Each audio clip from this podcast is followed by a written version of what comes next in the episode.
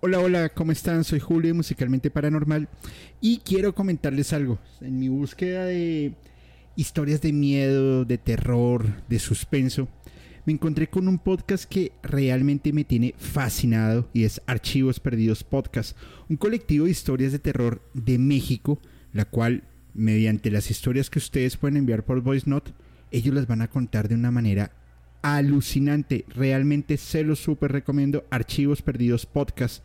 Y esto lo pueden escuchar en Spotify, Apple Podcast o cualquiera de sus plataformas de preferencia.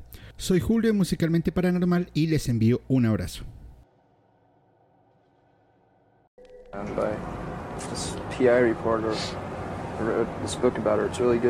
She was, you know, you know her story, don't you? She was an actress that she was kind of a foul mouth person. What's a you know, she and wrote? she and she hated the whole um, Hollywood scene, and she expressed her hatred for them publicly, and so, um, and she also, when she was like, I think she was 15, she entered this essay contest when she was living here in Seattle, entitled "God is Dead," and uh, a lot of people accused her of being a communist.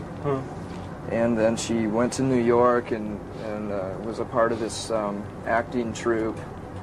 And so it supposedly had communist ties too. And uh, so then there's this big conspiracy amongst a judge, a very well known, prominent judge here in Seattle, and a bunch of other people who had ties with Hollywood. And they basically just set her up and ruined her life. You know, they um, you know had some pictures taken of her when she was arrested for drunk driving and um, it just it was a big huge scandal and she eventually was sent to a mental institution and given a lobotomy and raped every day for years and just totally abused and ended up like working at a at a um, Four Seasons restaurant alone and dying by herself.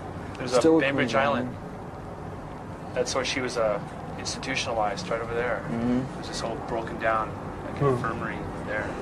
for years, every night there were lines of um, custodians, friends, and, and people, you know, part of the staff who would wait in line to rape her every day. You know, she went through a lot of shit, and it just disgusts me, you know, to know that there are some of the people that are part of that conspiracy are living here in Seattle in their comfortable, cushy little homes with their families. And, you know, it's 20, you know, it's 40 years after the fact, and it's just He's a uh, just God, makes me not a wanna fair kill one. Yeah. Se puede emitir una recompensa a cualquiera de las personas que estaban allí. Algunos son nuestros amigos, familia que nos representan. Podemos saber y hacer que sus acusaciones sean totalmente falsas. Pagaremos por ello. Pero la versión más delicada es que la de Steve Hopkins participó en un encuentro con muchas personitas. También sale lo siguiente. ¿Alguna vez conoció a alguien famoso cuando estabas con Jeffrey? Sí. Conocí a Michael Jackson. ¿Así? ¿Y dónde fue eso? En su casa de Palm Beach, en la casa de Jeffrey. ¿Y él le dio un masaje? No. ¿Recuerda a alguien más? Sé que antes mencionó a un tal David Copperfield. ¿Alguien más? No. Lo recordaría. Creo que también declaró que nunca había tenido un masaje antes de empezar a trabajar con Jeffrey Ingris Lane. ¿Es correcto? No, no recuerdo haber recibido un masaje antes. Y creo que usted dijo que el primer día, cuando se estaba haciendo el trabajo en la oficina, Maxwell mencionó que podía recibir un masaje. ¿Es correcto? Sí. ¿Le dijo Maxwell que le diera un masaje en ese momento?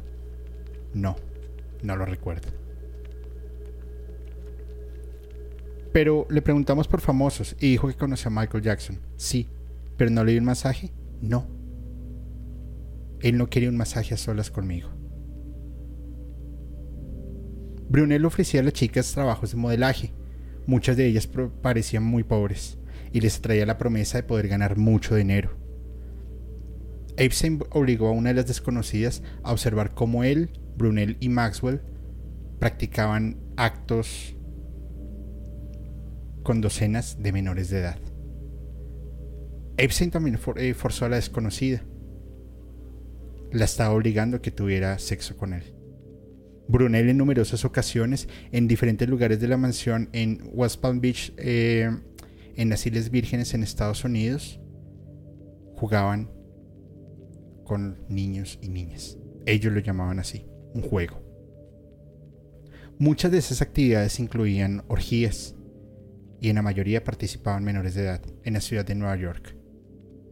Pero eso también se dio en Nuevo México, París, en el sur de Francia, California y en muchos otros lugares.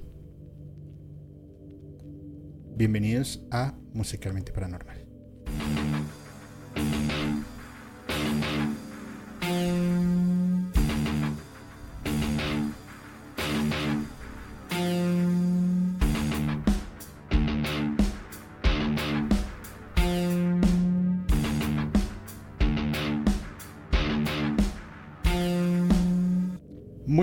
Noches y bienvenidos a un capítulo de Musicalmente Paranormal y feliz 2024 para que espero que la hayan pasado muy bien en fiestas de Navidad, en Año Nuevo, ahorita en los Reyes, pues que la acaben de pasar muy bien, que se diviertan mucho, mucha paz, bendiciones, amor y sobre todo salud y éxito. Gracias, gracias por estar acá. Y, y bueno, soy Julio, les doy a todos una bienvenida. Gracias por acompañarnos sinceramente no pensaba hacer capítulo hoy. Eh, de por sí dije esta semana voy a descansar, voy a estar tranquilo, dedicarme a leer, voy a dedicarme a hacer varias cosas. Pero con esto que sucedió anoche y la desclasificación de los archivos del caso Epstein, hombre, pues no puede dejar pasar la oportunidad porque pues ya llevamos un año y medio persiguiendo este caso desde diferentes ópticas, como lo fue el Pizza Pizza, o bueno, todo el caso del Pizzagate bueno, lo censurado que ya, ya, ya saben lo que sucedió. Y que se desclasifique esto a la maldita sea de un momento a otro, mm, no sé, no sé, hay cosas extrañas, pero lo iremos mirando, lo iremos mirando a medida que el capítulo vaya transcurriendo y a ver qué sorpresas nos encontramos, porque la verdad me parece bien, bien, bien interesante. Arrancábamos el capítulo hablando justamente de, mirando, perdón, un video de Kurt Cobain el cual casualmente deprimido se autodesvive por porque está deprimido. Y su nota de despedida que sabemos que ahí estaba metida Courtney Love nunca mencionó a Francis y bueno.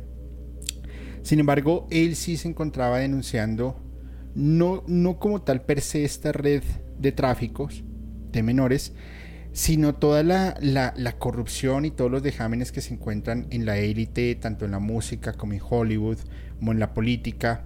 Y empezó a hablar de más y claramente cuando hablas mucho, pues te tenemos que silenciar. Ojo, yo no tengo una respuesta absoluta del tema. Tengo una posición en la cual por supuesto puedo estar equivocado, como puedo acertar en algunas cosas, no lo sé me encantaría, por favor, en el chat escriban justamente qué piensan de esto que vamos a hablar hoy utilizando el hashtag musicalmente paranormal. Y una vez podamos terminar el capítulo, les agradecería enormemente dejaran también sus comentarios con el mismo hashtag para que así la comunidad siga creciendo y este capítulo esté bien, bien interesante. También la próxima semana les traigo un adelanto, una, no un adelanto, una actualización del caso Cancerbero, que hay unas, buenas, no, buenas no, nuevas noticias, perdónenme. Mientras tanto, voy a ir saludando a toda la comunidad, a mi estimada Reina Durán, a Karim, que la veo acá, a Anabel, al equipo de moderadoras y moderadores, Lulu, Gaps, Cel, Elen, Cosmo, eh, no sé quién más vi por acá de moderadoras y moderadores, pero ya se irán integrando. al buen Lash, se me escapa Angie, y bueno, a todas las personas que van entrando acá, pues qué buena onda. Maritza, Yesenia, Dora Martínez.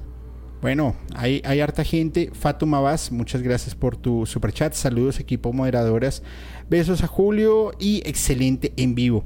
Pues sí que vamos a dar hoy un, un, en vivo bastante, bastante, bastante fuerte y vamos a ver qué, qué, qué sucederá. Ale Katz, hola Julio y Juan Miguel, saludos desde México, saludos, saludos a todos y bienvenidos y bienvenidas, por supuesto. Y bueno, vamos a entrar en materia de una buena vez. los, los textos que leí es justamente todo lo que eh, salió en las 947 hojas, páginas, perdón, de archivos desclasificados que por presiones de medios de comunicación y, de opiniones, eh, una juez de Nueva York dio orden de que estos documentos se liberaran. Sin embargo, se van a empezar a liberar paulatinamente eh, y tienen plazo creo que hasta el 26 de enero de acabar de revelar toda la información, en el cual se, especula que hay 170 nombres.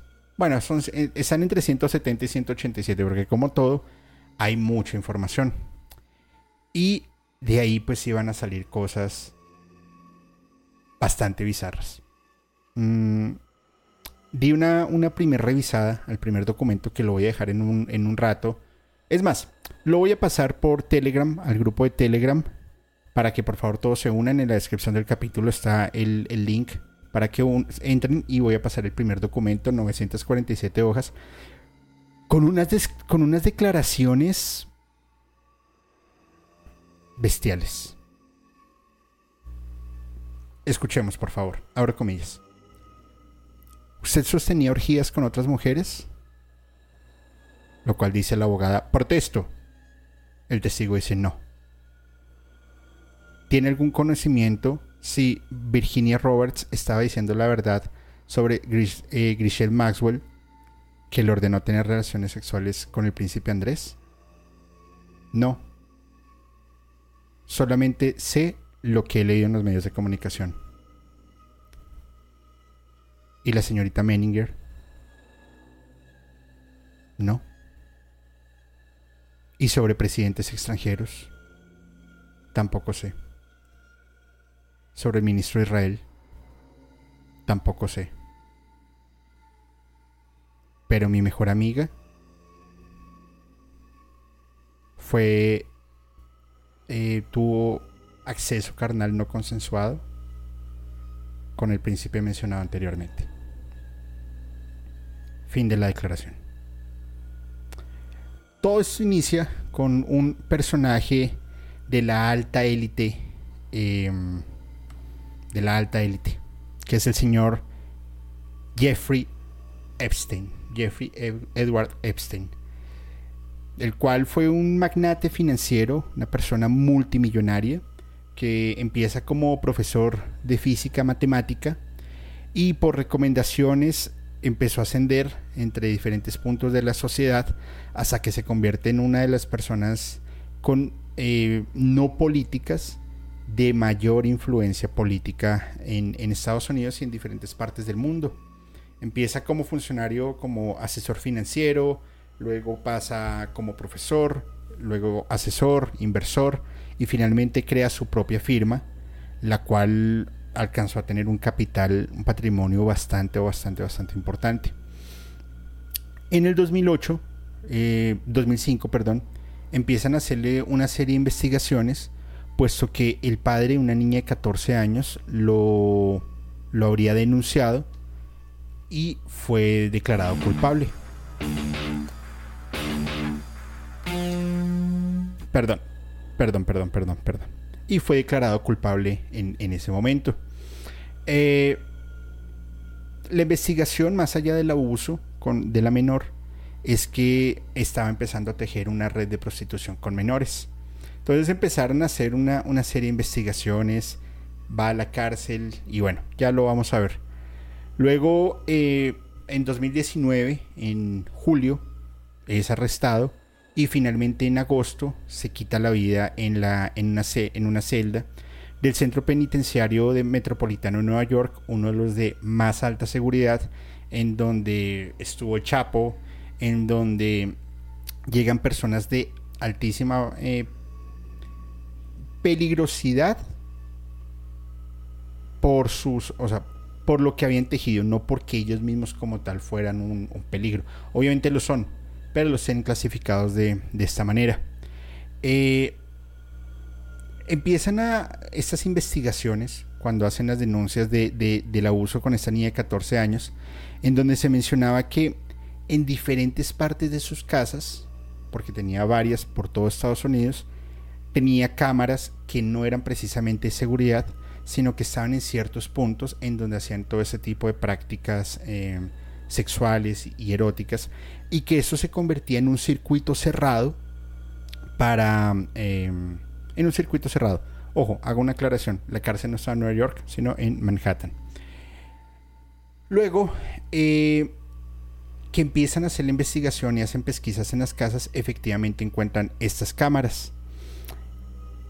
Y empiezan a ver que el hombre lo que hacía era convencer a niñas, les ofrecía dinero, hacía que modelaran y luego estos modelajes pues eh, quedaban todos pues grabados para sus fines eh, personales porque el tipo tenía una desviación bastante rara. Sin embargo, cuando él empieza a hacer estas fiestas y organizar todas las reuniones y a cobrar y a hacer lo que ustedes ya saben que hacía, él seguía grabando. Y eso era su salvoconducto, porque si políticos, empresarios, presidentes, en fin, sacerdotes, porque el clero ahí estuvo metido también, iban a denunciarlo, él decía, ok, denúncieme, pero, pero, yo aquí le tengo esto, yo aquí le tengo este videito, y le tengo estas fotografías. Entonces ustedes díganme, mm, ¿hasta dónde quieren que lleguemos? María Fermer, que fue una artista que trabajó con, con Epstein en el 96, declaró que efectivamente él la llevó a una de sus mansiones en Nueva York y que desde allí hacían el monitoreo de todas las cámaras y hacían las clasificaciones correspondientes. Además que había una como una sala de redacción escribiendo exactamente qué era lo que estaba pasando, cómo lo están haciendo, como si estuvieran escribiendo una novela. Porque su desviación era tal o su nivel de seguridad era tal que todo lo tenía completamente monitoreado. Además, eh, en las pesquisas encontraron que esta información estaba guardada en una biblioteca y las tenía clasificada por edad, por estatura, por tono de piel, por, en fin, por un montón de etiquetas para poder satisfacer sus, sus deseos.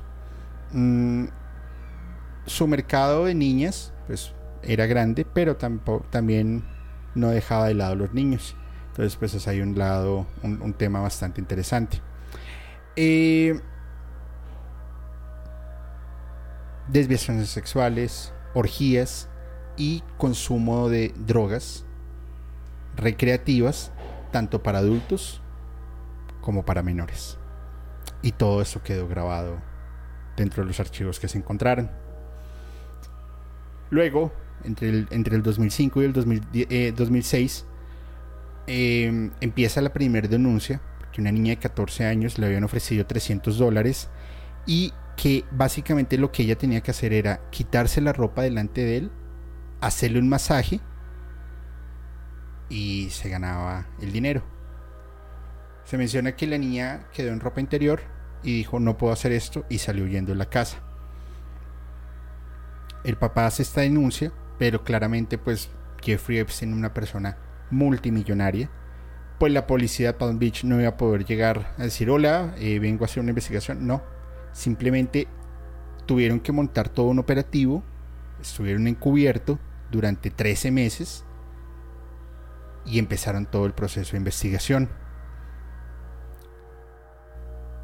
Básicamente fue tanta la presión, porque no, no, no solamente fue esta niña, sino empezaron a salir más denuncias, que eh, denunciaron a la policía de Palm Beach de que era muy indulgente por cuestiones económicas y eh, empezaron a meter presión al FBI para que interviniera y pues todo empezara a avanzar más rápidamente.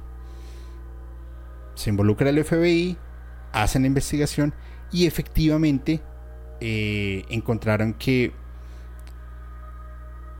no era una, no eran cinco, eran un poco más de 17 personas, de 17 niñas, entre los 14 y los 16 años. Y esto en la Florida pues claramente es un, es un delito. No solamente encontraron las fotos, sino encontraron miles de fotografías, no es exageración, miles de fotografías de estas niñas haciendo modelaje, en posiciones, pues ya saben, con ropa, con poca ropa, desnudas, en fin. Era un montón de, información. Luego, una asistente que él tuvo polaca, ex modelo, Adriana Ross, eh, menciona que ellos cada rato actualizaban los sistemas para que no fuesen a, robar, o sea, no les robaran información y los fueran a descubrir. También que las los discos duros de las computadoras los cambiaban constantemente por si la policía llegaba, pues no encontraran nada que los pudiera eh, incriminar. Mm, descubrieron pues que hacían, eh, escribían libros o documentos y los vendían como documentos científicos para otras personas contando cómo hacían la operación y cómo trataban simplemente a estas personas como una eh, servidumbre erótica, si lo quieren ver así. Eh, luego, otro ex empleado de la, de la casa dice, sí, efectivamente Epstein no eh, recibía tres masajes al día. Y adicional a esto, no eran con diferentes personitas, no era con la misma siempre, porque era lo que le gustaba. En algunos casos, sí tenía em, final feliz, en otros casos, pues simplemente las dejaba ir, pero era casi un secuestro. Sigue la investigación del FBI y ya llevan 34 casos que se habían abierto em, de denuncias de abuso sexual por parte de Epstein y por ya otras personas que se empezaron a, a, sonar. Luego de ello, en el 2018, ojo, estamos hablando del 2005-2006, en el 2018 ya eran más de 80 personas que habían denunciado este tipo de, abuso. Inclusive se dice que eh, unas trillizas de 12 años fueron trasladadas a Francia y ya ustedes se podrán imaginar qué habrán hecho con ellos. Eh, mandaba, él tenía un grupo de inteligencia, el cual mandaba a diferentes partes de Sudamérica, Brasil, Colombia, Venezuela, Perú, Ecuador, al norte de África, a Rusia, y que simplemente reclutaran niñas y las llevaran a, Francia, porque allá estaba montando su club, uno de sus clubes, con esta persona que les voy a mostrar a continuación, que casualmente también falleció. Veamos. Ay, se me perdió. Acá está. El señor Jean-Luc Brunel. Básicamente, él era el que estaba encargado de toda la inteligencia para, para reclutar a estas, a, estas niñas y pues para hacer todos los, los dejámenes correspondientes. Él lo capturan y casualmente también se quita la vida en una celda de la misma forma que supuestamente Jeffrey Epstein lo hizo. Es bastante extraño, ¿no creen? Se presenta una, una, una declaración juramentada y básicamente en esa declaración dice Epstein, sí, me declaro culpable solamente de cuatro cargos y solamente uno de abuso sexual. Se convoca al gran jurado de Palm Beach, empiezan a hacer las deliberaciones y, o sea, para convocar a esto es que era pena capital. Sin embargo, de todas las víctimas que habían salido, solamente se presentaron dos. Y Epstein dijo, ah, no, si son dos, entonces me declaro inocente. No pasa nada. Empiezan a meter un montón de gente, un montón de abogados, a hacer un montón de cosas. Y dice, ok, vamos a, hacer algo más inteligente. Y contratan a este señor abogado, que es el señor Alexander Acosta. Exministro de Trabajo, creo, en el gobierno de Trump. Y Alexander Acosta, que en ese momento era el fiscal general del Distrito del Sur de, de Florida, hace la operación Año Bisiesto. Y esa operación era aceptar un acuerdo de confidencialidad, de culpabilidad, y hacen una negociación para otorgar la inmunidad de todos los cargos penales y federales que Epstein estaba trayendo consigo. Y adicional, que sus cuatro cómplices quedaran totalmente exentos de toda culpa, como con conspiradores potenciales. Y el acuerdo del no eh, enjuiciamiento, enjuiciamiento, perdón, en el cual dijeron el FBI, ok, estamos de acuerdo, vamos a cerrar la investigación, no hay más víctimas. Y ya, quedó así, no pasa nada. Y, y ya está. Acosta dice que fue un trato bastante justo, bastante indulgente porque Epstein pertenecía a la inteligencia financiera de Estados Unidos, que adicional era una persona que manejaba mucho dinero y que él no podría registrarse como un delincuente sexual, que lo que iban a hacer era pagar una indemnización a las víctimas que se presentaran y, y ya está, salvado por la campana, sin pena ni gloria, ahí está. Este señor aparece en el documental de Netflix Jeffrey Epstein, asquerosamente rico, y es señalado por Virginia Roberts, que es una de las víctimas, como uno de los abusadores pertenecientes al tráfico de menores más grandes en el mundo. Porque él también aprovechó de las fiestas y aprovechó de todo lo que venía haciendo Epstein sin problema alguno. Qué barbaridad, por Dios. Qué barbaridad. Y hasta ahora vamos empezando. Vamos a ir saludando a las personas de la comunidad que se nos van uniendo y ya continuamos. A ver, a ver, dice por acá, comenzamos fuerte, dice Jessica. Sí, estuvo, estuvo fuerte. Qué forma de abrir el capítulo magistral. Gracias, Pame. Un abrazo, un abrazo. Jano, hermano. Hello, Julio. ¿Cómo estás, brother? ¿Todo bien? Fátima Vaz, muchas gracias por tu super chat. Te enviamos un abrazo enorme. Mi buen amigo Cosmo, que lo veo por acá. Feliz año, tío Julio, a toda la comunidad. Claro, muchísimas gracias y un feliz año también para ti. Y espero que la estén pasando súper bien. Eh, aquí está el grupo en Telegram, donde vamos a pasar la, la, el documento oficial, que fue el que, el que salió, el que sacó, pues la el juzgado. Saludos Julio desde Bolivia, un saludo enorme y espero que estén muy bien nuestros hermanos de Bolivia. Tendré que descargar Telegram, descárguenlo porque la información está buena.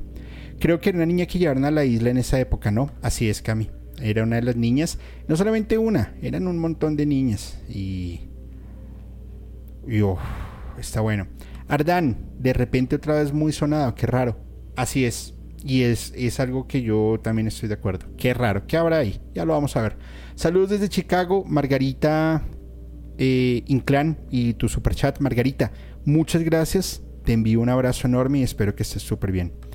Hace poco salió también la película Sounds of Freedom y pensar que, eso que esto solo es superficial, que porquerías, que porquería es todo y lo que aún no sabemos. Exactamente. Exacto, exacto. Es, está complicado. Eh, que hay muchos poderes que muchos poderes que están aquí metidos y, y lo que falta y lo que se viene, porque recuerden que tenemos hasta el 26 de enero para, pues tenemos, no, la justicia tiene para revelar todo lo que se viene y porque la verdad es que no está, no está, no está, está fuerte, no lo sé. Vamos a ver, continuemos por favor. A ver, quitamos acá el comentario. Listo, acá ya está. Luego, el 30 de junio del 2018, después de muchas presiones, después de mucho problema que hubo, reabren las investigaciones y sale un nuevo caso de prostitución a, una menor de 18 años y es sentenciado a 18 meses de prisión. Sin embargo, a pesar de que los delitos sexuales son... Eh, tiene que ir a prisión estatal, él no. Él básicamente eh, le arrendaron casi todo un ala de una cárcel, un ala privada, con todos los lujos del mundo. Adicional tenía permisos para salir de la cárcel todos los días, de las cuales eran 12 horas al día. Puedes salir a trabajar y durante 6 días a la semana. Pues eso no es una prisión. Básicamente te dieron otro, otro hogar. Eh, y de los 18 meses no cumplió ni siquiera 10 meses. Adicional a ello, para no tener problema, simplemente dijeron, em, no te preocupes, ¿cuánto nos puedes dar para sopesar tus gastos, no? Entonces dice, dice, ok, les monta una enfermería, la Fundación Epstein da un donativo de 128 mil dólares de una organización de sin fines de lucro para pagar todos los servicios adicionales que Epstein estaba, estaba teniendo. Adicional, la oficina en donde él trabajaba no era monitoreada por el Servicio de Guardia Nacional, sino era monitoreada por su propio equipo de seguridad. lo cual lo que habrían hecho ahí pues sería una, una salvajada.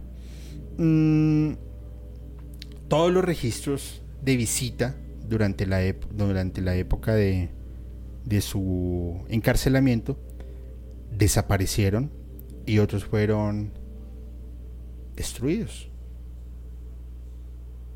Pues la verdad, no sé. Cumple 13 meses y es eh, liberado con libertad condicional presentándose un año en una oficina de policía para saber que todo estaba bien.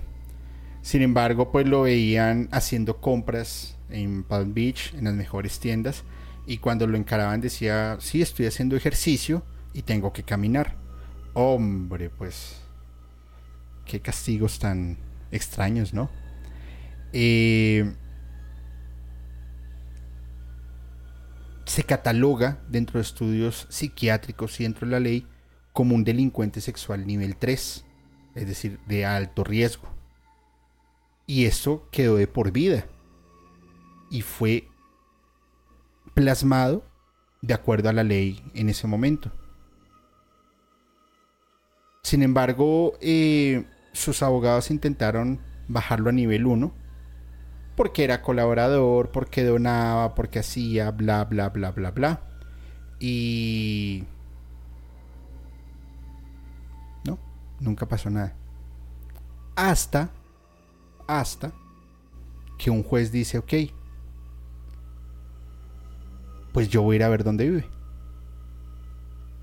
Y efectivamente lo llevan a una casa de campo en una isla virgen en Estados Unidos. Y a los tres días era nivel 1. Yo creo que dentro de la filantropía de Epstein tuvieron que haber hablado sobre el cambio climático, sobre los problemas políticos y financieros de Estados Unidos, tuvieron que haber hablado sobre el fútbol y sobre un montón de cosas, menos sobre cosas de actos indebidos. No, no, eso no, eso nunca hablar Pero no le digan a nadie. Creen a uno tonto. Bueno. Empiezan todos los cargos a, empezar ahora sí a pesar. Eh, una, mujer anónima de Virginia, conocida como Jane Doe, presentó una demanda civil de 50 millones de dólares en una corte federal porque ella también hizo parte de la de, de esta red. Básicamente ella fue raptada, la llevaron a la mansión y sostuvo relaciones con con, Jeffrey Epstein y él le pagó 200 dólares. Luego, eso fue marzo, febrero del 2008, marzo del 2008, presentan otra denuncia por 50 millones de dólares, una mujer representada por el mismo abogado del anterior, y al ser desestimadas ambas opciones, ambas eh, casos porque eran muy parecidos y era el mismo abogado, pues el juzgado dijo no tienen validez. Pero antes de que empezaran a salir más y más y más denuncias, eh, pues empezaron a hacer todas las negociaciones pertinentes para que ninguna persona más hablara. Es decir, arreglaron todo mediante acuerdos extrajudiciales y empezaron a contactar una a una de las niñas. ¿Cuánto dinero tuvo que haber pagado? ¿Ustedes se imaginan eso?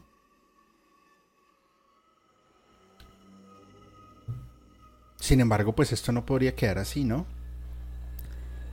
Iba avanzando el tiempo, iban avanzando las fiestas, pero también iban avanzando las imprudencias.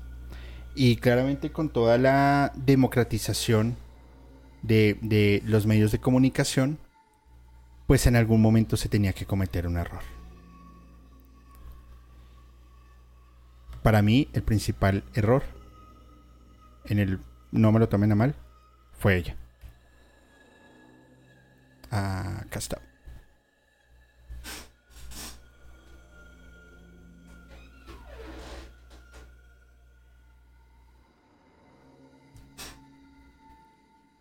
Maxwell. Empezando porque.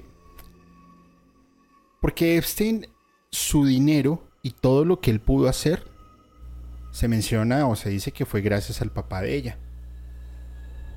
Ella hoy por hoy está tras las rejas. Fue pareja de Epstein, pero luego se, se separan al parecer, quedan como socias, como socios, y pues ahí van, ahí van avanzando. ¿Pero por qué ella? Porque claramente les iba llegando el agua al cuello y pues no nos vamos a ir solos. Y lo que yo pienso es que Epstein dijo, tengo los suficientes amigos para, para que no pasara nada. Epstein fue arrestado en el 2019, el 6 de julio, en New Jersey, por cargos de tráfico sexual y fue encarcelado en el Centro Penitenciario Correccional de la ciudad de Nueva York. Más o menos una docena de agentes del FBI rodearon su casa en Manhattan, hicieron todas las órdenes de registro y encontraron todos los, todas las pruebas de tráfico sexual, fotografías de mujeres desnudas, de Maxwell, de Epstein y de muchos políticos que ya se mencionaron, expresidentes. Algunas mujeres fueron em, confirmadas como, como, menores de edad. Tuvieron que violentar una caja fuerte y allí se encontraron un montón de, de discos, pero ya con personas de alto, alto, alto nivel. 70 mil dólares en efectivo, 48 diamantes en bruto, un pasaporte austriaco eh, falso y, y bueno, encontraron en ese pasaporte entradas a Francia, España, Reino Unido, Arabia Saudita y supuestamente se mostraba que vivía en Arabia Saudita y esto era en los 80. Entonces imagínense todo lo que ya estaban haciendo durante esa época. Bastante particular. Luego pues la, la la unidad de corrupción pública del Distrito Sur de Nueva York lo acusa de tráfico sexual, lo acusa de tráfico de menores de edad, lo acusa de secuestro, lo acusa de mm, enriquecimiento ilícito y docenas de niñas, que ya en ese momento eran mujeres, empiezan nuevamente a colocar sus demandas, reabren procesos que estaban desde los 90 y básicamente no había escapatoria. No había escapatoria. Era juicio y con pues con una pena bastante alta. Sin embargo, Epstein en una, en una labor osada dice, hagamos lo siguiente. Yo les voy a dar 100 millones de dólares. Y ustedes también, eh, pues me dejan libertad bajo fianza. O si me van a encarcelar, que sea en mi mansión en Nueva York. Y allá ustedes pueden colocar a la Guardia Nacional, al Ejército y a Superman si quieren. No hay ningún problema. Pero por fin un, un juez que al parecer no se dejó encochinar, Richard Berman, dijo, no, ni madres. Te me vas a la cárcel porque además tú eres un peligro para la sociedad y te vamos a mandar a una de las cárceles más duras porque si te damos arresto domiciliario, pues tu riesgo de, fuga es demasiado alto. Entonces te me vas para allá y ahí nos vemos. Ojo, eso es el 8 de julio. El 23 de julio, Epstein es encontrado inconsciente en su celda, herido, con marcas alrededor de su cuello y dijeron miércoles, este loco se nos está intentando desvivir. Y le echan la culpa a su compañero de celda, que era un ex policía, eh, porque tenía cargos de, asesinato. Aquí es donde yo digo, a ver, es un tipo que tiene mucha información. Es un tipo que saben que le tienen ganas de, de, desvivirlo porque va a encochinar a un montón de gente. Los poderes políticos tiemblan. Ya salía a la luz lo de John Podesta y lo de Hillary Clinton y el caso Pizzagate. Pues, ¿cómo lo dejan con un policía que además está preso por cuatro homicidios? Pues, no, no, está como raro, ¿no? Simplemente cuando interrogan a Epstein dicen no sé qué pasó. Y se quedó callado. Algunas fuentes dicen que él intentó ahorcarse. Pero que no le funcionó y simplemente quedó sin, perdió el conocimiento. Otros dicen que no se descartaba que hubiese sido su compañero de celda el que le hubiese hecho eso, pero que tampoco tenía ningún motivo. Los cuatro, los cuatro homicidios eran por un motivo, este no. Entonces era bastante raro. Sin embargo, el 29 de agosto del 2019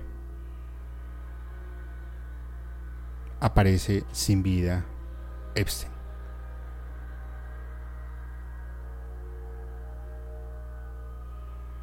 Es muy raro, ¿no? Y más raro aún que un abogado desestime todos los cargos por tráfico sexual.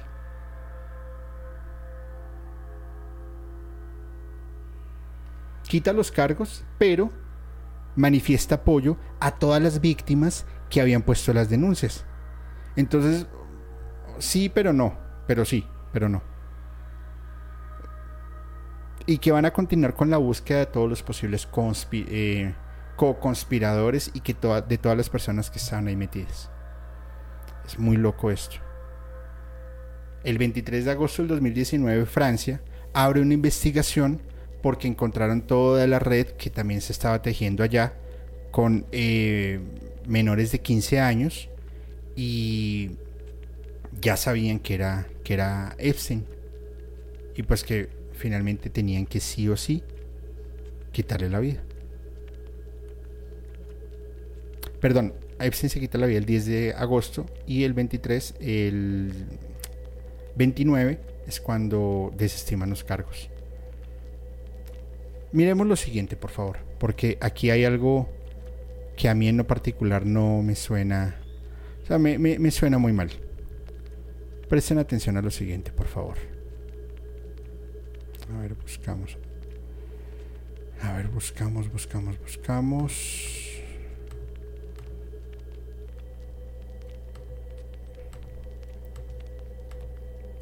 Acá está. Esta es la celda en donde Jeffrey Epstein se quita la vida el 10 de agosto del 2019. Dicen que hicieron todas las operaciones correspondientes para poder eh, ayudarle, pero que ya era imposible. Los servicios de urgencia fueron avisados, lo llevaron al hospital, básicamente mencionaron que todo el mundo estuvo metido, pero. Que había sido desvivimiento, aunque legalmente nunca se determinó la causa. El Departamento de Justicia mete mano y ahí está. si tres semanas antes ya se tenía previsto que él se iba a quitar la vida, pues ¿por qué no hicieron algo para, para evitarlo? Cada 30 minutos tenía que visitar a Epstein porque ya representaba un peligro. Y los guardias no fueron visitados, no lo fueron a visitar. Porque se quedaron dormidos. Y durante tres horas nunca lo visitaron. Las cámaras de seguridad tampoco. Se dañaron casualmente. Y solamente hasta la siguiente mañana fue encontrado sin vida.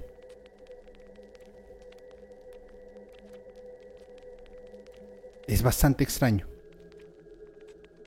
El FBI dice, a mí esto me sabe a miércoles, no podemos creer que esto haya sido así. Eh, se encontraron irregularidades en la prisión, se encontraron que había mucho dinero de por medio y que él tenía muchos privilegios que otros presos no tenían. Ya luego sale el, presidente nacional del Consejo de Prisiones diciendo que es imposible que en las cárceles eh, evitar que alguien se quite la vida, que eso no se puede hacer. Y empiezan a sacar estadísticas que entre el 2010 y el 2016 más de 120 reclusos se quitaron la vida, entonces que no podían asegurar que esto fuese así. Y ya está. Sin embargo, yo les muestro esta fotografía y me encantaría, por favor, escuchar, leer sus comentarios.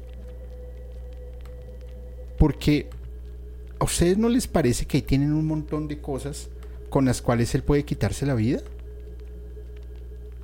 O sea, es que no tiene sentido.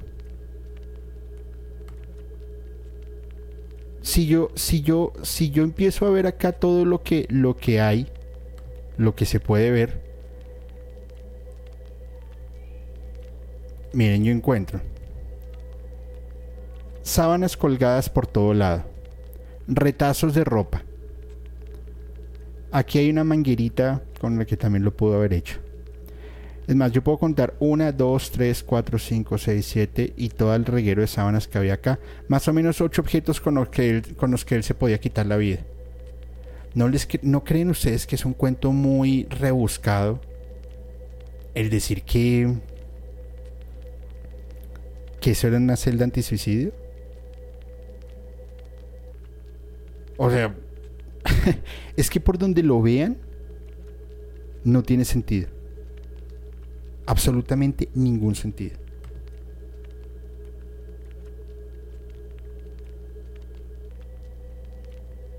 Ahora dicen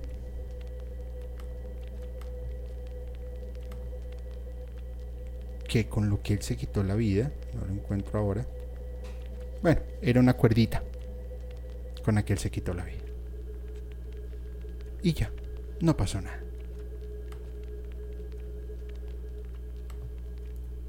¿Qué piensan ustedes? Vamos a leer unos comentarios. Voy a ir saludando acá y vayan escribiendo qué piensan ustedes. Porque es que aquí se pone bueno. Aquí es donde empieza un tema bien interesante y es donde se une a la desclasificación de archivos que sucedió anoche. Vamos a ver, dice por acá. Eh, uy, me, me, subió un montón. Bueno, ya no sé dónde iba. Eh, dice Sandra Orozco, hola, hola Julio, feliz año para ti y toda la familia musicalmente. Eso mismo decía yo, tantas cosas que hay y que no sabemos todavía. Es correcto, hay un montón de cosas que no se sabe. No pagaba servicios básicos, todo lo tenía en la prisión, dice Len. Es correcto. Es correcto. Julio, intentan usar términos intenta usar términos más ligeros, creo que aquí todos entendemos. Creo que 5MB se decía que este hombre era gente. ENC del F-31. Miércoles. no entendí tu comentario, pero no puedo decir términos tan ligeros como quisiera porque sufro algo que se llama eh, desmonetización. Básicamente es eso. Pero te envío un abrazo, muchas gracias. Eh, a ver, a ver quién más está por acá. Dice Stephanie Ro, Steffi Ro, Steffi, un abrazo. Todo eso es cierto. Aún así es raro que salga todo ese tiempo que salga en estos tiempos a la luz. Tiene doble fondo, doble fondo esta movida. Saludos comunidad. Así es. Próximo tema, porfa tocar Julian Assange. Fue el primero en desclasificar todo lo del Pizzagate, etc. Desde Anonymous. Es que ahí empieza todo el tema. Desde Anonymous empieza ahí. Y estaba relacionada con gente de mucho dinero y mucho poder. Así es, así es, así es. Sí, me parece muy raro, Claudio. Muy, muy, muy, muy, muy, muy raro. Porque, o sea, no sé. Mi pregunta también es, dice Limar, ¿por qué está pasando esto? Suena raro que salga al aire. ¿Estarán tratando de hacer cortinas de humo como hacen cuando quieren tapar alguna otra cosa? Por supuesto, por supuesto, por supuesto. Eh, no sé. El audio a veces medio falla, ¿no? ¿Está fallando el audio? Porfa, eh, moderadoras y moderadores, ¿me pueden confirmar si me está fallando el audio? Porque no, no lo sé. Ando escuchando este podcast mientras juego y abrí otro video y se escucha. Y se escuchaba. Ah, caray. es que estoy en todo lado. Feliz año para ti, tío Julio. Miles bendiciones y muchos éxitos más. Te envío un abrazo enorme y muchas gracias. Julio, ¿no es raro que muestren la lista de los invitados? Ya vamos a hablar sobre eso, porque ahí hay un tema que está también un poco turbio. Sí, tío Julio, empiezas fuerte, tema súper fuerte. Hicieron monstruo que tenía miles de privilegios. Espero uno les toque su tiempo. Y les va a tocar, les va a tocar y les va a tocar. ¿Se escucha bien? Ok, perfecto, muchísimas gracias. Solamente quería estar seguro que todo se escuchará bien y que no tuviéramos mayores inconvenientes. Bueno, muy bien, muy bien, muy bien, muy bien. Vamos a continuar. Permítanme acá, quito acá comentarios. Listo, muy bien. Resulta que sale este personaje bastante particular que se llama Michael Baden. ¿Y quién es Michael Baden? Un médico que contrata a la familia de Epstein porque aseguran que él no se quitó la vida. Él no se desvivió. A él lo desvivieron. Y Michael Baden en televisión abierta dice, sí, efectivamente, él se quitó la vida. Eh, perdón, a él le quitaron la vida. Científicamente, tengo forma de demostrarlo. Y es donde empiezan a suceder cosas aún más extrañas. Primero, esa es la banda con la que... Ay, perdón, perdón, perdón. Listo, ya, aquí estamos. Esta es la... Bueno, las sábanas con las que supuestamente rompió em, para hacer sus retazos y poderse colgar.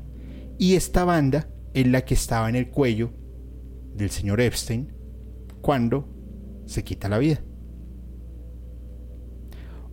Ojo, por favor. Ojo. Voy a dejarles 5 segundos, 10 segunditos nada más, para que por favor vean muy bien la textura de la banda. Obsérvenla muy bien, por favor.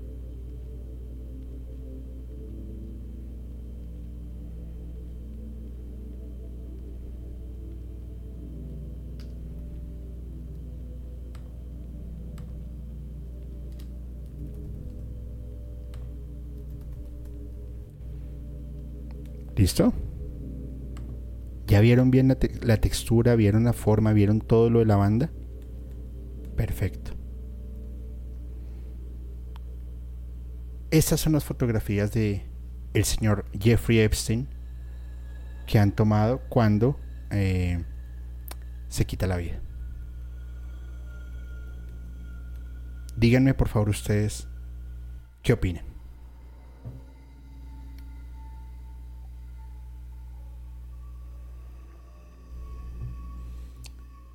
Parece que cortaron la tela, por supuesto. Esa banda se estira a lo largo imposible que haga esas marcas. Es como elástico, parece que la tela lo usó para hacer techos tensados. Mi perrita chihuahua puede romper esa banda. Eso pensé, no tiene hilachas, parece elástica. Es que ni se esfuerzan en cubrir para que lo desvivieran.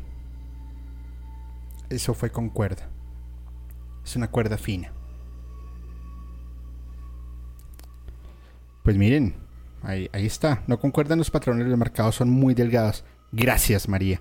Y esas marcas no son de tela, que ni manchada se mira. Correcto, Velvet Girl, correcto. Parece una foto de otra persona diferente. No, no lo es. No lo es, eh, Isla.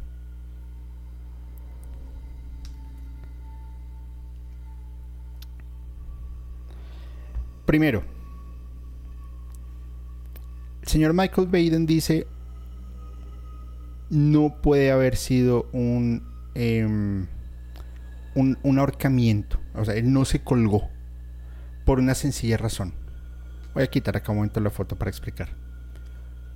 Cuando se cuelga una persona, la marca tendría que quedar acá. Eh, donde, donde empieza casi arriba de la manzana. Tendría que quedar así, jalando la cabeza hacia arriba. Fíjense que está hacia esta parte. Segundo, la parte de atrás no es de tela, es de es de una cuerda medianamente gruesa, como si fuera un nylon grueso.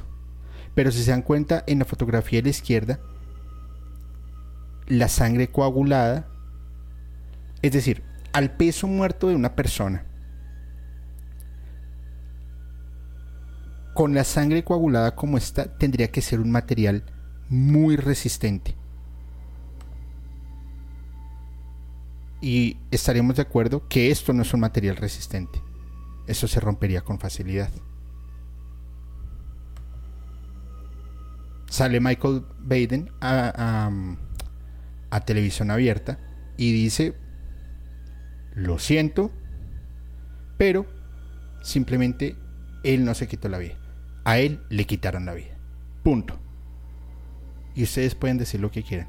Científicamente no es posible. Y a este hombre le ponen todo un montón de seguridad porque porque ustedes ya saben. Iban a ir detrás de él.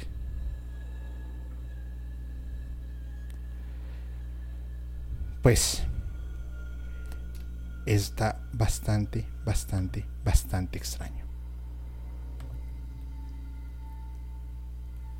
Pero solamente ustedes tienen la respuesta a lo que crean que pueden ser. Ahora, ¿qué contiene estos archivos desclasificados de anoche? 945 hojas.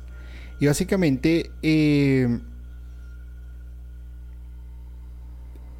empieza porque varias fuentes empiezan a revelar cosas ilícitas. No solamente eran las denuncias de las, de las menores, sino también de grupos como anónimos que empezaron a desclasificar y empezaron a montar un montón de archivos, correos electrónicos eh, que iban y venían. Bueno, en fin.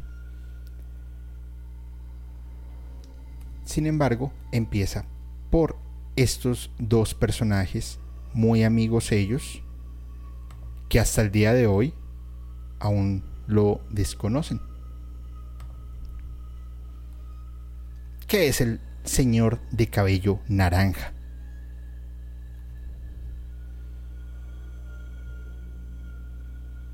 Simplemente eh, una chica la convencen que se eh, traslade a una mansión del señor de cabello naranja para convertirse en masajista y que allí le iban a pagar muy bien si hacía masajes con final feliz.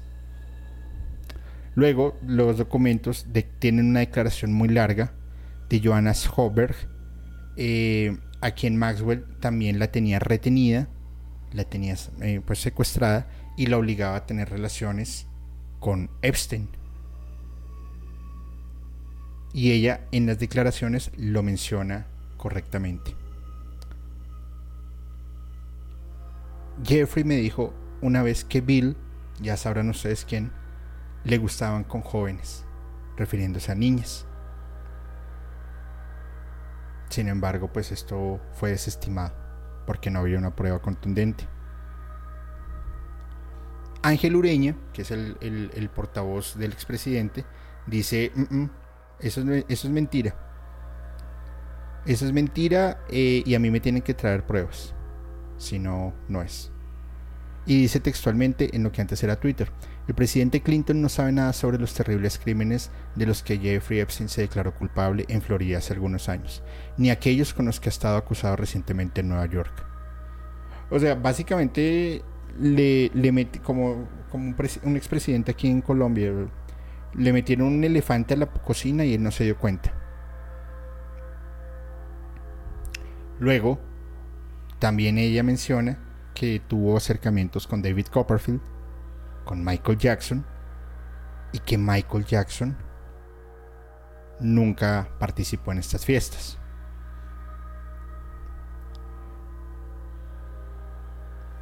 Se menciona en estos documentos también que Donald Trump eh, asistió a muchas de estas fiestas, pero él no está ni investigado. Bueno, investigado sí, pero no está siendo enjuiciado ni tiene ningún proceso abierto por este tema de delitos a menores de edad.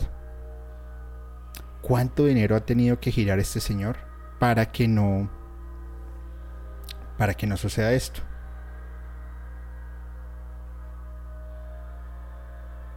Cada rato se veían, se iban a casinos y allá hacían orgías y hacían un montón de cosas hacían un montón de cosas. Le preguntaron a, a, Stockberg que si ella alguna vez le había hecho algún masaje a Donald Trump. Y ella dijo que no. Que a él le gustaban los jóvenes.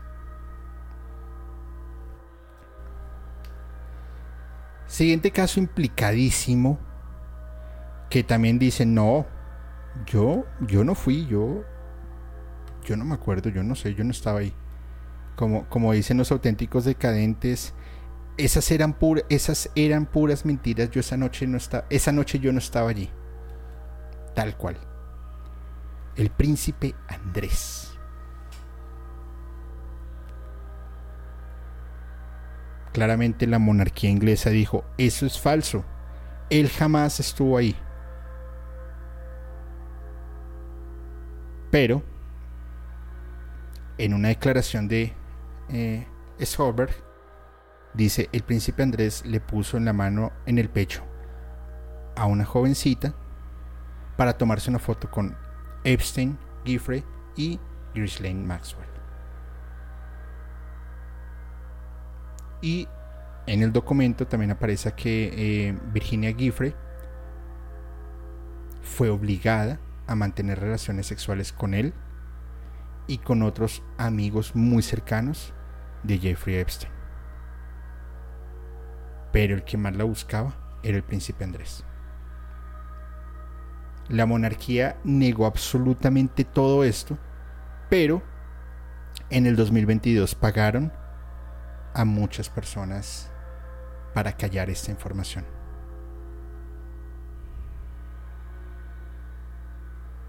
Y tras este, este escándalo, la monarquía le quitó su título de Alteza Real y le eliminó todos los títulos militares.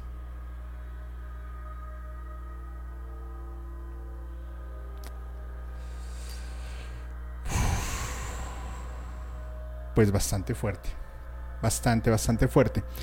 Se dice pues que eh, estas 170 personas que están implicadas y que aún no ha salido toda la información, eh, no solamente vienen por parte de Epstein, de las declaraciones que alcanzó a dar antes de su fallecimiento, sino también de lo que testificó Maxwell en el juicio en el 2021, la cual ella está condenada a 20 años y está, eh, están involucrados Bill Clinton, el ex primer ministro de Israel Ehud Barak, el príncipe Andrés, Steve Hopkins, Jean-Luc Brunel, Al Gore, Kimberly Espinosa, en fin. Sin embargo, en esos documentos, las únicas personas que he encontrado, Bill Clinton, Steve Hopkins, pero em, como un rumor. Pero cuando el río suena piedras ya. Michael Jackson, donde lo, o sea, donde básicamente dicen él no tenía nada que ver. Y aquí es en donde empieza ahora se desvía algo más del caso Michael Jackson. Y es, Michael Jackson sería entonces un chivo expiatorio. En sentido de que tenía esa cercanía con los niños para investigar estas élites, para denunciarlas, para saber cómo manejaban, cómo funcionaban de pe a pa. Y luego ese funcionamiento, ahí sí empezar a decir con hechos y con datos cómo poder, cómo era que funcionaban. Claramente no lo iban a dejar. ¡Pum! Córtenle la cabeza. Como lo hicieron con muchos músicos, porque algunos dirán, ay, musicalmente, ¿qué tiene que ver con esto? Un montón, Avicii, Chris Cornell, Chester Bennington, Michael Jackson y tantos más que les han quitado la vida y que los han silenciado.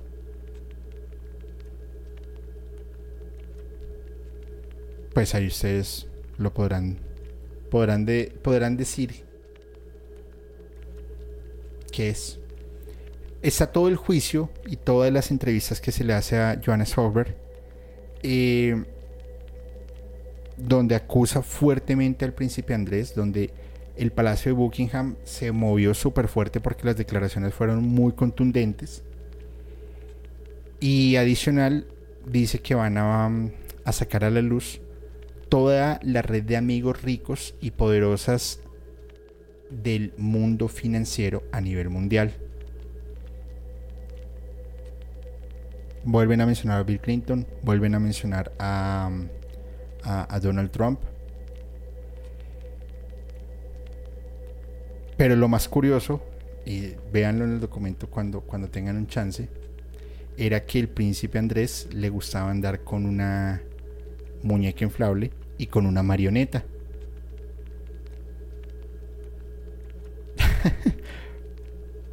pues ustedes podrán pensar. No sé muy enfermo. Lo que ella declara es que el príncipe Andrés se sentaba en un sofá, le pedía a ella que se sentara en sus piernas y con las manos de la marioneta, él, ella lo tocara a él y ella y él le iba a tocar a ella. Esto fue en el año 2001. Primero lo escribe como un tipo encantador, pero ya luego como una persona bastante, bastante, bastante enferma. El príncipe Andrés siempre lo negó, pero Maxwell dijo, mm, eh, sí, sí, es cierto. Luego se contradice y dice, nunca le regalé una marioneta. No tengo constancia que hubiera allí ninguna marioneta pequeña. Bueno, sí, era un títere. No sé cómo describirlo en realidad. Una caricatura de eso estaba en la casa de Jeffrey. Adicional, Jeffrey Epstein tenía un grupo de fotógrafos, tomaban la fotografía y mandaban a pintar cuadros sosteniendo relaciones con, con menores. No sé. Sigamos leyendo. La señora Solberg ha declarado que Maxwell se puso en contacto con ella a principios del 2001, cuando estudiaba en Palm Beach Atlantic aparentemente para ofrecerle un trabajo de ayuda a domicilio. De hecho, según su testimonio, fue reclutada para realizar actos sexuales y eh, actos sexuales con Epstein, con Epstein perdón, y reprendida cuando no le provocaba un orgasmo. Luego la denuncian a ella por difamación. La denuncia se resuelve en el 2016 y dice eh, Software, miren, a mí básicamente me prepararon para ser un juguete sexual y para complacer a todo el mundo. Yo era un estudiante joven, era tonta, tenía ambiciones, estaba estudiando algo que posiblemente funcionaría o no, y esto lo vi como un dinero fácil. Es lo que es, punto.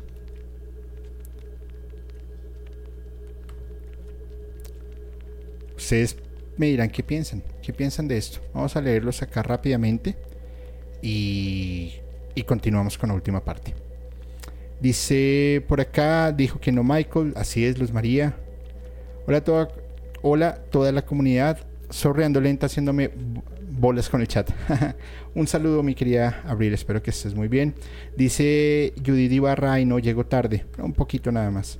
Olivia Sánchez, mi querida Olivia, un abrazo. La perversión y el desequilibrio respaldado por sus cargos. Es correcto, es correcto. La verdad es que... Wow. Dice María Pinto, es muy triste, en serio. Eh, ya va a haber bodorrio en Inglaterra, casarán a Andrés con su ex. Pues es que lo tienen que casar, tienen que hacer algo para poder callar un poco todos los comentarios, porque es que la verdad son bastante, bastante fuertes. No poder dejar de pensar en la canción de Avicii, For a Better Day. Vean el video. La canción es brutal. Vean el video. Por eso fue que le, lo, desvivieron. Qué, qué injusticia. Ese comento que salió en internet está medio raro porque también lo leí. Que estaba Miley Cyrus. Pero que era pequeña en ese entonces. ¿Será que fue víctima o la lista de negocios. No, tampoco está Miley Cyrus. Eh, esperemos hasta finales de enero. ¿Qué personajes van a salir? Porque es que acá hay un montón de información que está bastante, bastante fuerte. Un abrazo, mi querida Becky, y gracias por tu, por tu super chat. Espero que estés muy bien. Gracias. Em, no sé, no sé, no sé. Ahí es que esto cada vez se está poniendo más fuerte. Después de la muerte de Jeffrey, ¿quién quedaría en el lugar de él? Ah, esa es una excelente pregunta, porque al rey puesto, rey muerto, rey puesto, siempre va, a quedar alguien ahí eso, eso es algo ya sabido. Entonces, ¿quién, qué, cómo, cuándo y dónde? No lo sé. Pero sin embargo, miremos lo siguiente, por favor. Esa es la lista de, de los supuestos que están ahí metidos. Voy a hacerla acá un poquito más grande. para que podamos ir, ir leyendo. Dice que está Al Gore, Aber Pinto, está Andrés Pastrana, Angelina Jolie, Barack Obama, Ben Affleck, Bernie Sanders, Bill Jones, Bill Clinton, Bill Gates, eh, Bruce Willis, Celine Dion, Charles Barkley, Charlie Sin, Charlie Theron, Cher, eh, Robert De Niro, Robert Downey Jr., Rihanna, Hillary Clinton, Juan Stephanie, Ofra, Paris Hilton, Orlando Bloom, Jim Carrey, Joe Biden, John Podesta, John Travolta, en fin. Hay un montón de personas metidas acá en, en este supuesto listado. Yo les quiero hacer una pregunta. ¿Ese listado de dónde salió?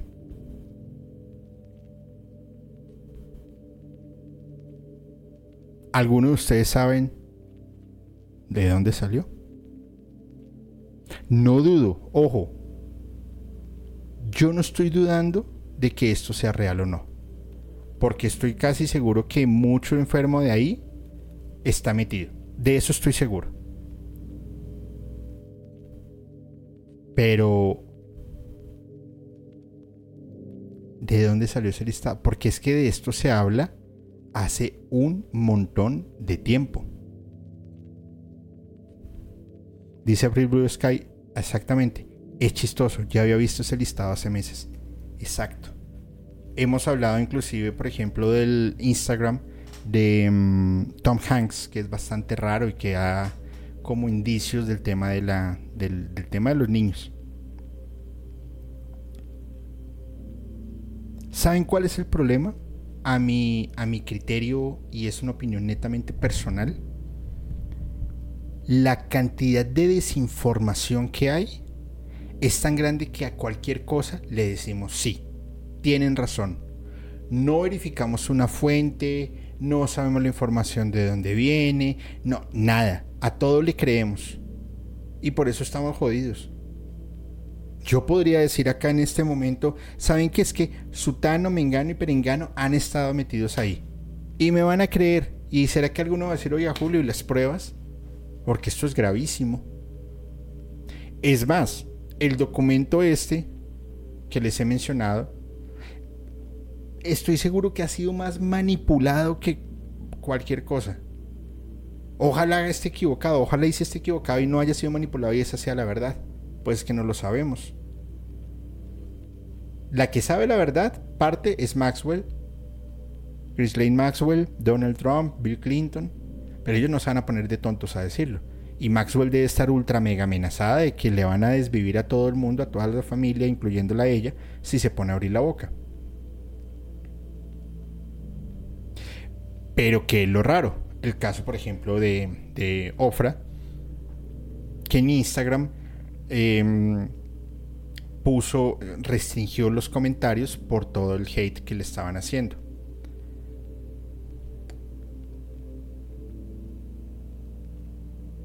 Obviamente uno no se puede comparar al nivel de una celebridad como Oprah. Pero si no tienes nada que ocultar, ¿por qué haces cosas como si estuvieses ocultando? Todos estamos sujetos a... A mí me han hecho hate. ¿Y yo qué he hecho? Absolutamente nada porque no tengo nada que ocultar. Ella sí. La corona británica donó. Dio un montón de, de, euros. ¿Y por qué? ¿Por buena gente? Ah, ah, algo estaban ocultando. De estas personas, hay sí realmente, ¿cuáles serán las culpables? ¿Y qué estarán haciendo para poder ocultar todo eso? Eso está fuerte. Adicional a ello, estamos en año de elecciones en Estados Unidos. Pues esto sería lo mejor para desestimar alguna campaña de Donald Trump, para acabar de hundir a Joe Biden con el tema de su hijo y que haya nuevos eh, poderes en Estados Unidos. ¿Y que sacan? La mierda a relucir. Punto. O una cortina de humo, como lo hemos hablado en el caso de Cancerbero, una cortina de humo muy fuerte para algo muy grande que se debe estar avecinando. Que espero estar equivocado y que no sea que nos vayan a encerrar otra vez entre abril y mayo. No lo sé. Pero es muy grave, muy, muy, muy grave lo que están haciendo y cómo lo están haciendo. Eh, no lo sé, no lo sé. Vamos a leer unos, unas últimas declaraciones y que están en este documento. Ahora comillas, Rodríguez declaró que una vez que llegaran los masajistas, les permitirían entrar a la zona de la cocina y les ofrecían algo de beber o de comer. A continuación se encontrarían con Sara o con Epstein. Ellos las llevarían arriba para darles el masaje. Le pregunté a Rodríguez si alguna del masajista le parecía joven y le parecía bella. Rodríguez dijo que le parecían como sus propias, como su hija, que estaba en el colegio. Las chicas se veían muy jóvenes, estaban asustadas y evidentemente no eran masajistas, dijo una vez bajo la declaración de Epstein. Una vez a una de ellas le entregaron una docena de rosas. Era la más bonita de todas y vino exclusivamente a darle un masaje a Epstein. Él sabía que todas las chicas eran de escuela secundaria y estaban en edad escolar. Una pregunta. ¿El señor Epstein limpiaba la cama después de los supuestos masajes? Sí, él lo hacía. ¿Usted alguna vez vio sus juguetes, masajeadores, vibradores o cosas así esparcidas por el suelo? Y él decía sí, pero una vez terminaba, él los limpiaba y los escondía en un armario en un pequeño cajón que él tenía de madera. Esa caja siempre estaba cerca de la cama de Epstein porque le gustaba olerlos después de utilizarlos. Segunda declaración. ¿Trató Epstein de hacer masajes sexuales? Sí, en ocasiones. ¿Epstein le hacía frotar sus pezones? Sí. ¿Se... ¿Durante los masajes? Sí. ¿Usaba juguetes o vibradores con usted? Sí. ¿Dejaba los juguetes sexuales o vibradores después del masaje o los limpiaba él mismo? Él mismo. ¿Cree usted que su experiencia durante los años que estuvo con Jeffrey Epstein y Maxwell la dañaron? Claro que sí, me afectaron, me dañaron mucho. Tercera declaración. ¿Ese helicóptero fue piloteado por Ghislaine Maxwell? No. ¿Alguna vez ella le dijo que había llevado a Bill Clinton en su helicóptero? No, no recuerdo que ella dijera eso. ¿Conoció alguna vez al a, a un senador?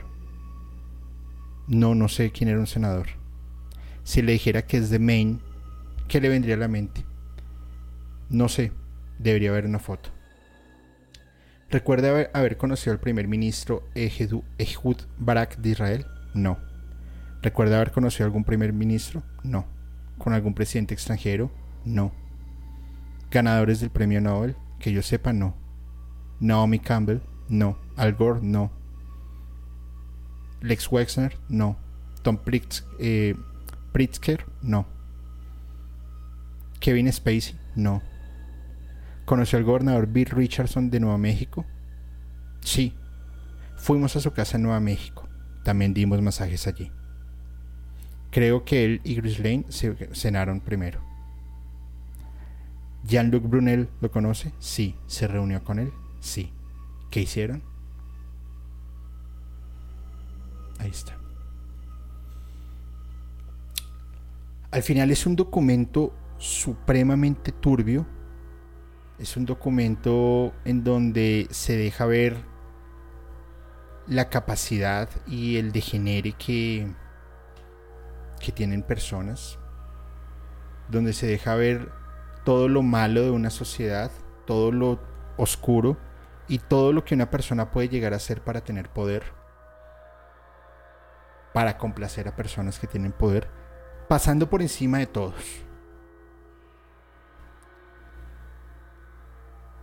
Por favor, cuiden a sus hijos, cuiden a sus hijas. Porque este mundo es podrido. Y esto es la punta del iceberg a todo lo que se va lo que se lo que se está por venir. Estoy casi seguro de ello. ¿Que es una cortina de humo? Sí, es una cortina de humo.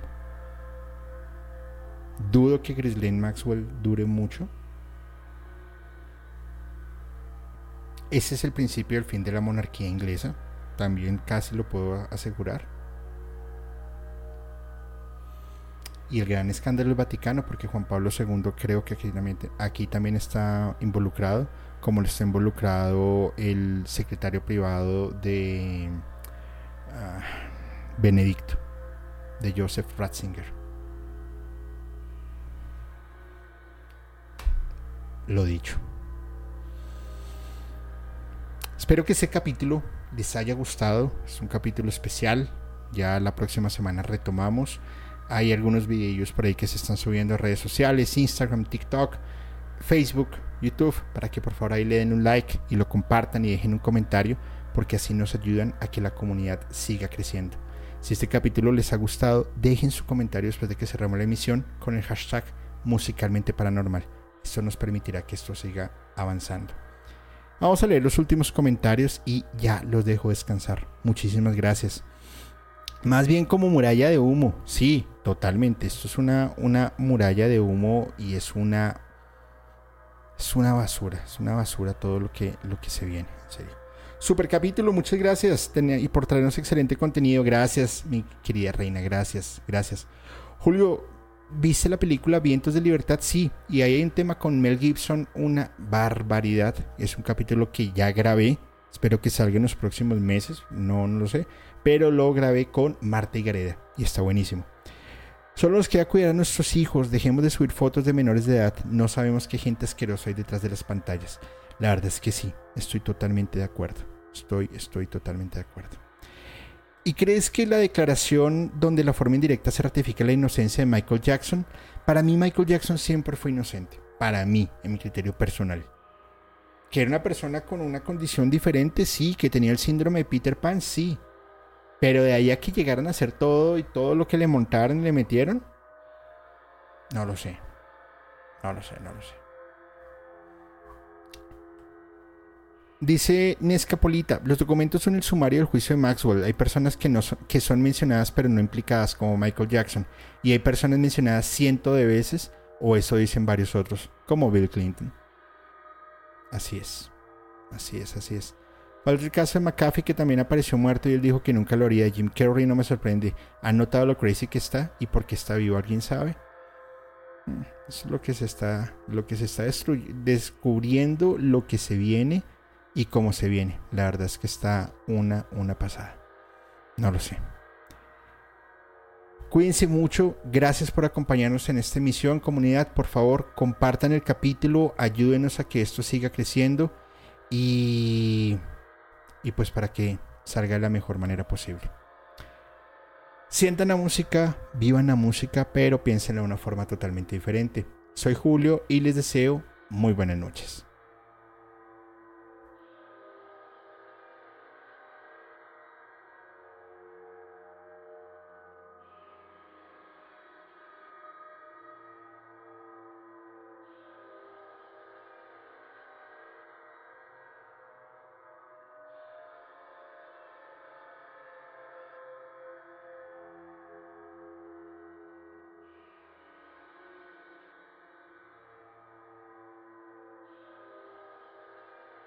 Hola, hola, ¿cómo están? Soy Julio, Musicalmente Paranormal, y quiero comentarles algo. En mi búsqueda de historias de miedo, de terror, de suspenso, me encontré con un podcast que realmente me tiene fascinado y es Archivos Perdidos Podcast, un colectivo de historias de terror de México, la cual, mediante las historias que ustedes pueden enviar por Voice Note, ellos las van a contar de una manera alucinante. Realmente se lo súper recomiendo. Archivos Perdidos Podcast. Y esto lo pueden escuchar en Spotify, Apple Podcast o cualquiera de sus plataformas de preferencia. Soy Julio Musicalmente Paranormal y les envío un abrazo.